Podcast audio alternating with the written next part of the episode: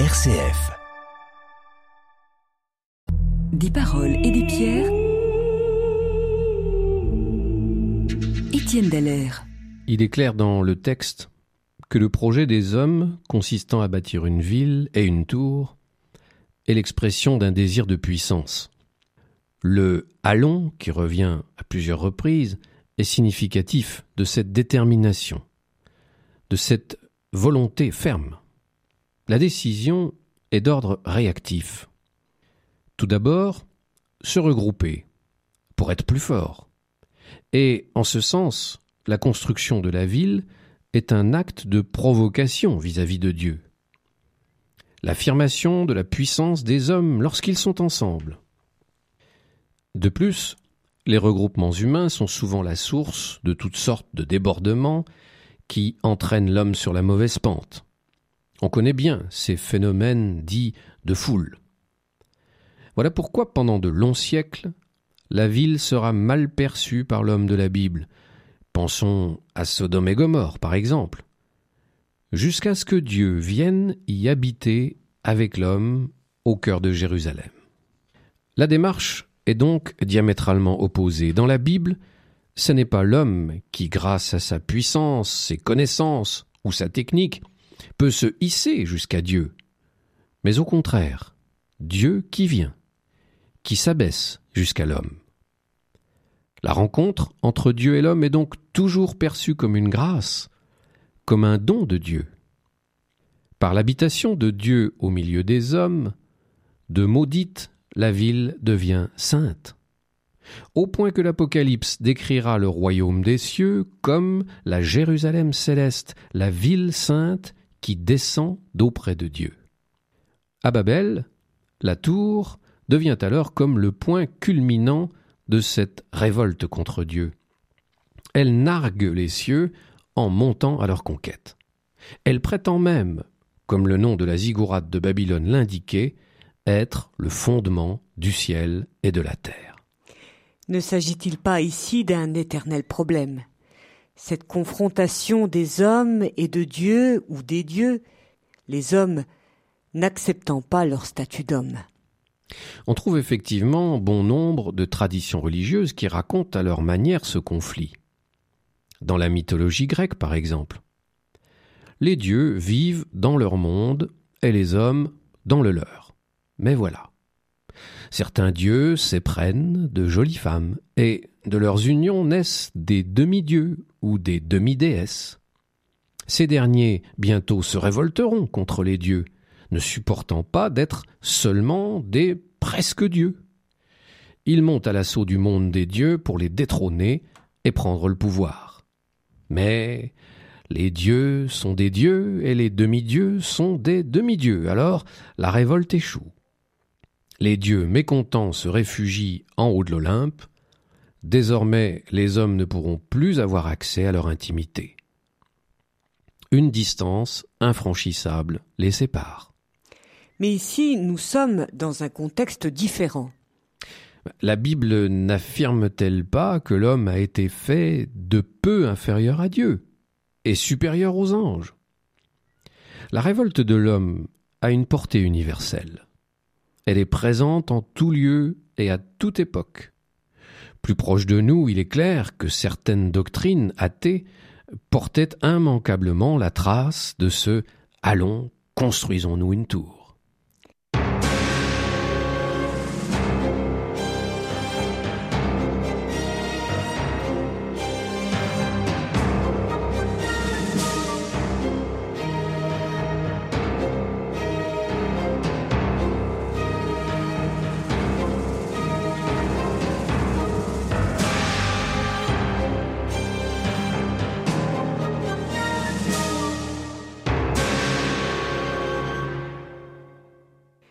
Il est peut-être important de resituer aussi ce texte juste dans la foulée du récit du déluge.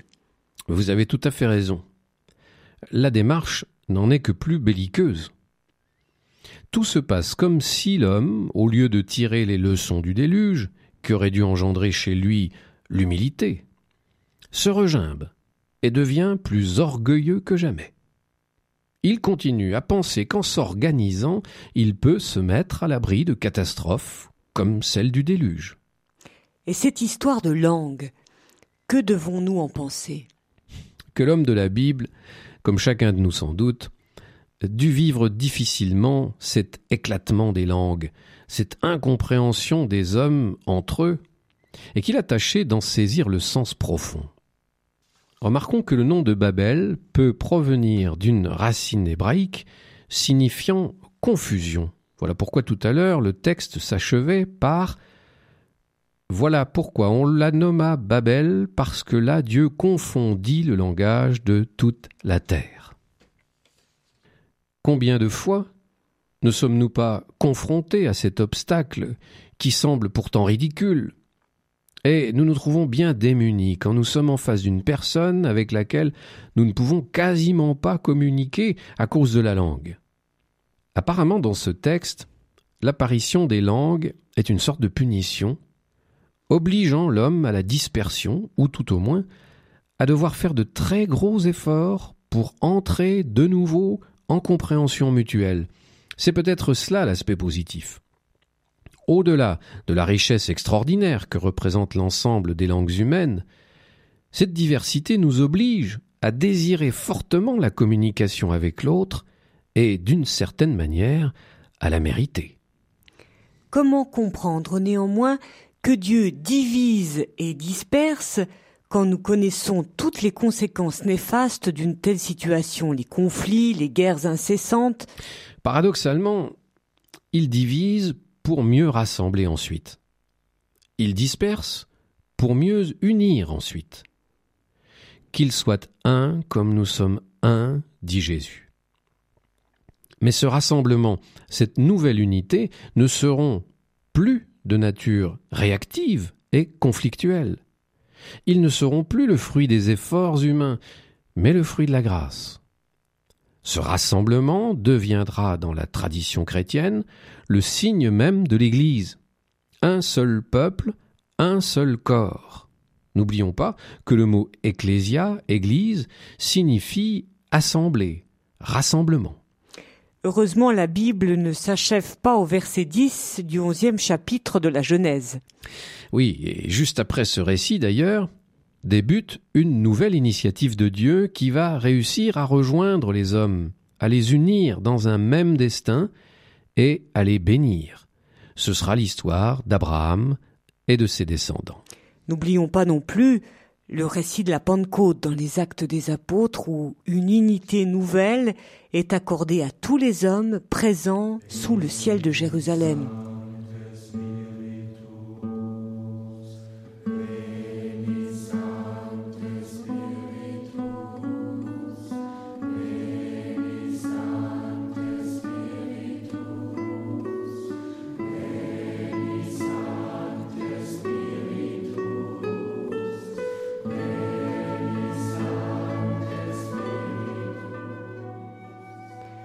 Chapitre 2, versets 5 à 11. Or, à Jérusalem résidaient des Juifs pieux venus de toutes les nations qui sont sous le ciel. À la rumeur qui se fit, la foule se rassembla et fut en plein désarroi, car chacun les entendait parler sa propre langue. Déconcertés, émerveillés, ils disaient tous ces gens qui parlent ne sont-ils pas galiléens? Comment se fait-il que chacun de nous les entende dans sa langue maternelle? Parthes, Mèdes, Élamites, habitants de la Mésopotamie, de la Judée et de la Cappadoce, du Pont et de l'Asie, de la Phrygie et de la Pamphylie, de l'Égypte et de la Libye cyrénaïque, ceux de Rome en résidence ici, tous, tant juifs prosélytes, crétois et arabes, nous les entendons annoncer dans nos langues les merveilles de Dieu.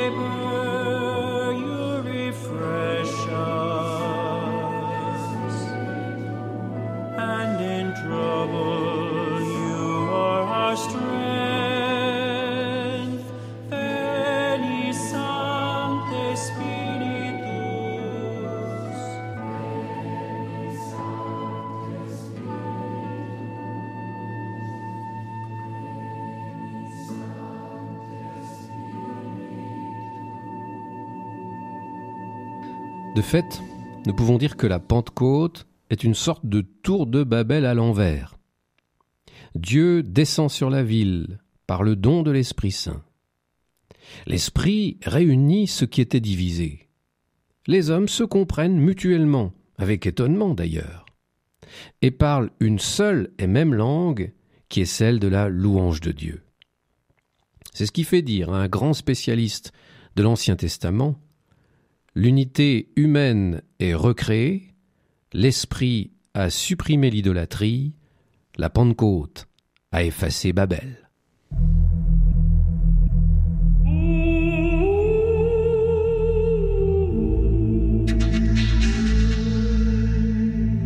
Des paroles et des pierres, une émission d'Étienne Deller.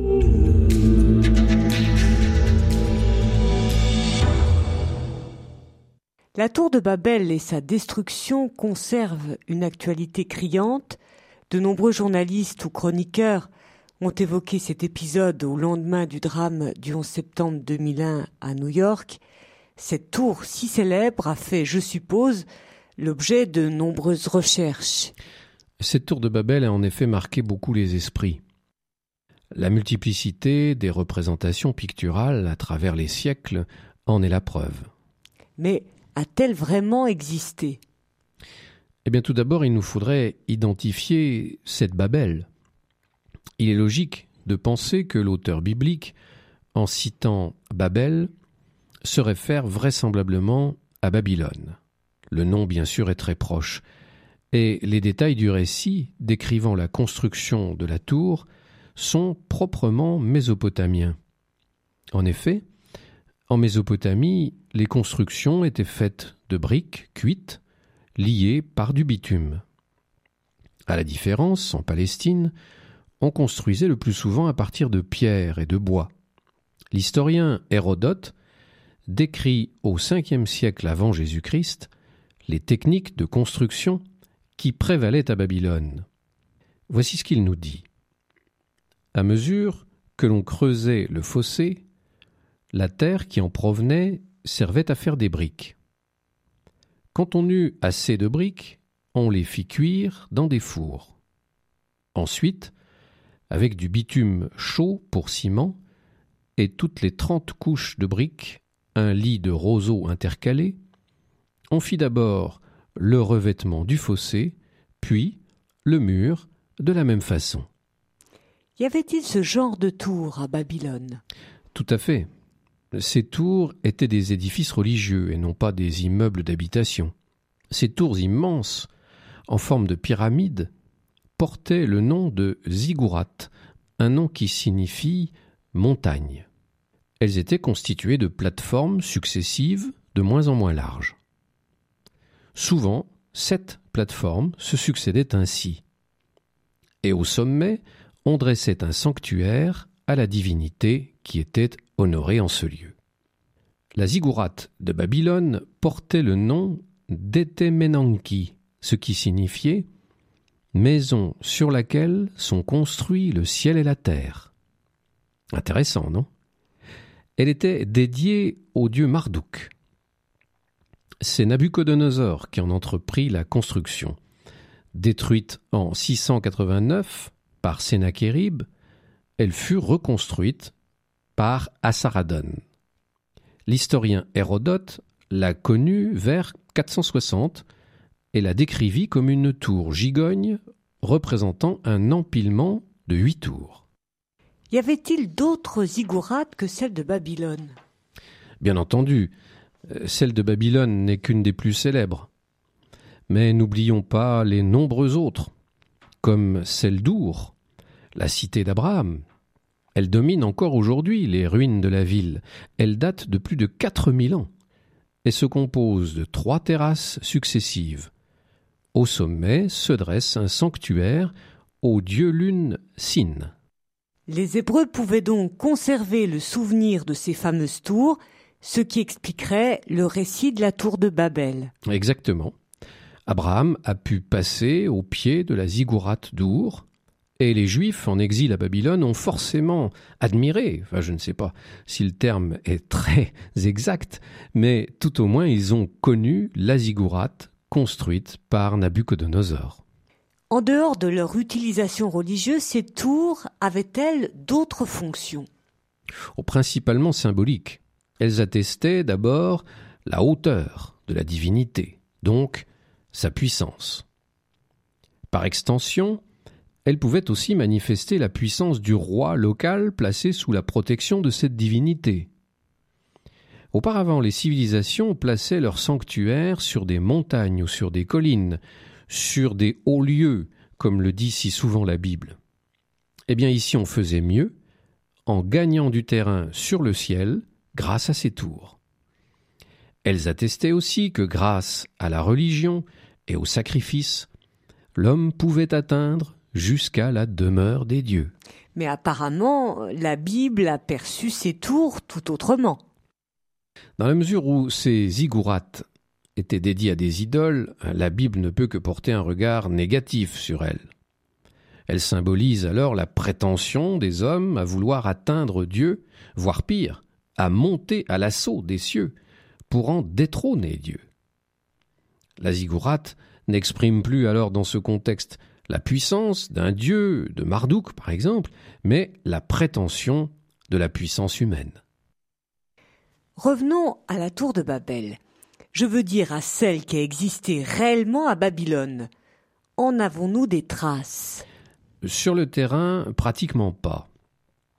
Située au centre de la ville, il n'en reste rien qu'un énorme trou dans le sol et quelques fragments de fondation.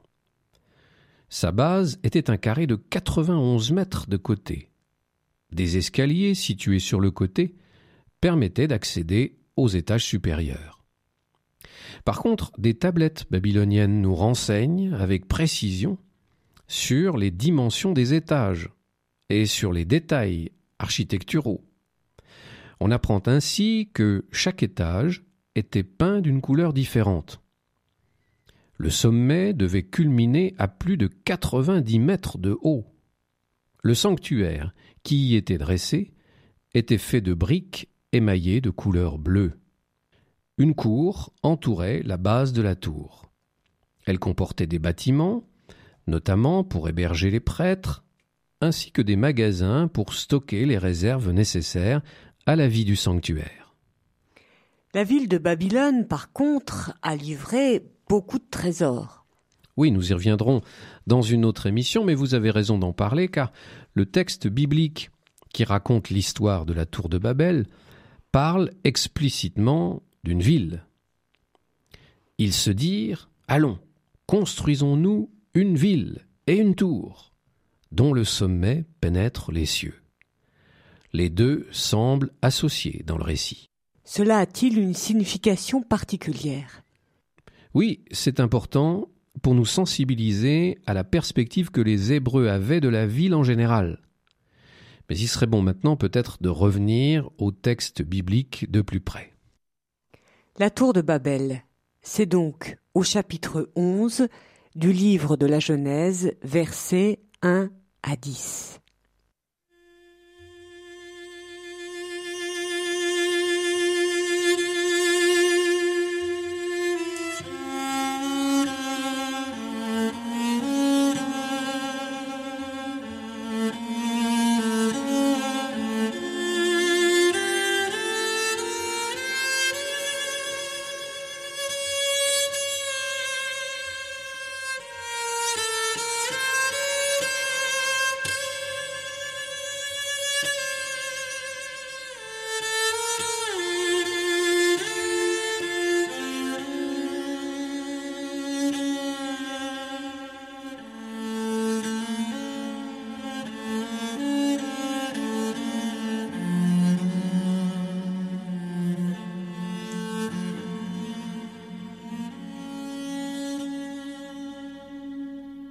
La terre avait une langue unique et les mêmes mots.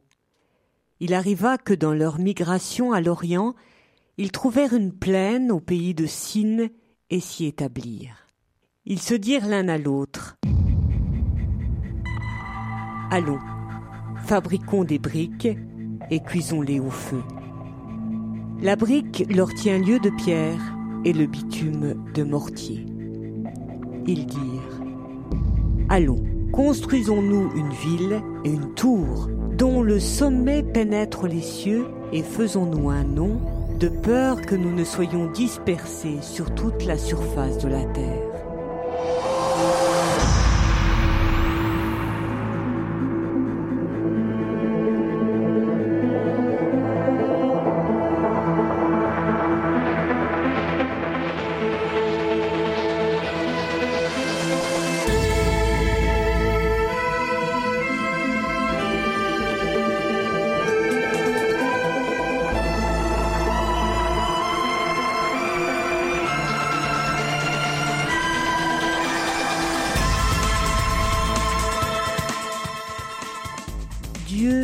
Descendit pour voir la ville et la tour que construisaient les fils d'Adam.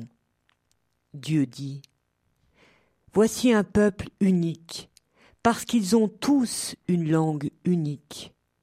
Et voilà qu'ils commencent à réaliser. Désormais, rien ne les empêchera de réaliser tout ce qu'ils projetteront.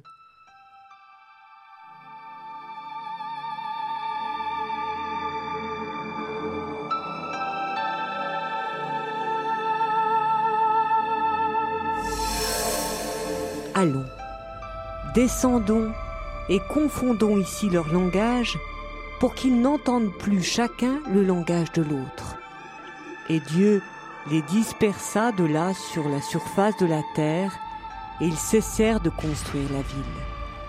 Voilà pourquoi on la nomma Babel, parce que là, Dieu confondit le langage de toute la terre, et que de là, Dieu les dispersa sur toute la surface de la terre.